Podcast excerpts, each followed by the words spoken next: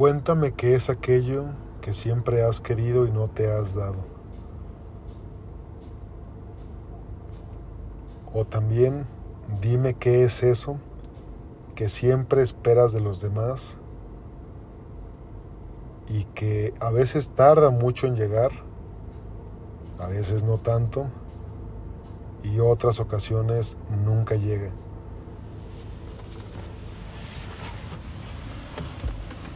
Para empezar, ¿cuántas veces le has pedido a tu pareja que aunque no cocine todos los días, sería bueno que te cocinara una vez por semana? Que te gustaría que tuviera ese gesto y no porque sea una esclava, porque posiblemente ella también trabaja, sino porque de esa forma tú puedes sentir que ella te ama. ¿Cuántas veces le has pedido a tu novio que deje de ver un fin de semana el fútbol o que deje de asistir a su partido de los miércoles por la noche o reunión de póker los viernes y que vean una película juntos o que vayan al cine con sus hijos o ustedes solos.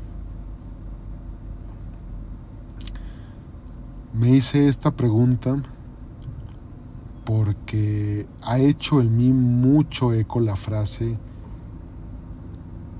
de esperar algo de los demás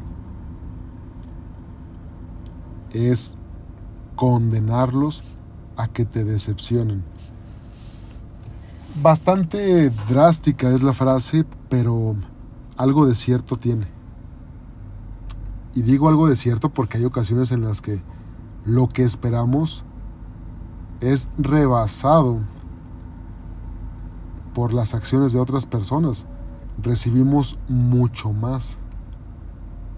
Y ahora entiendo por qué se dice que es mejor ser sorprendido a ser decepcionado. Así que te dejo esta pregunta para que en el siguiente podcast podamos profundizar más sobre este tema y tocar temas más profundos de esto que me parece sumamente importante porque tiene que ver directamente con nuestra autoestima, con nuestra valía. Y con nuestra calidad de vida, obviamente.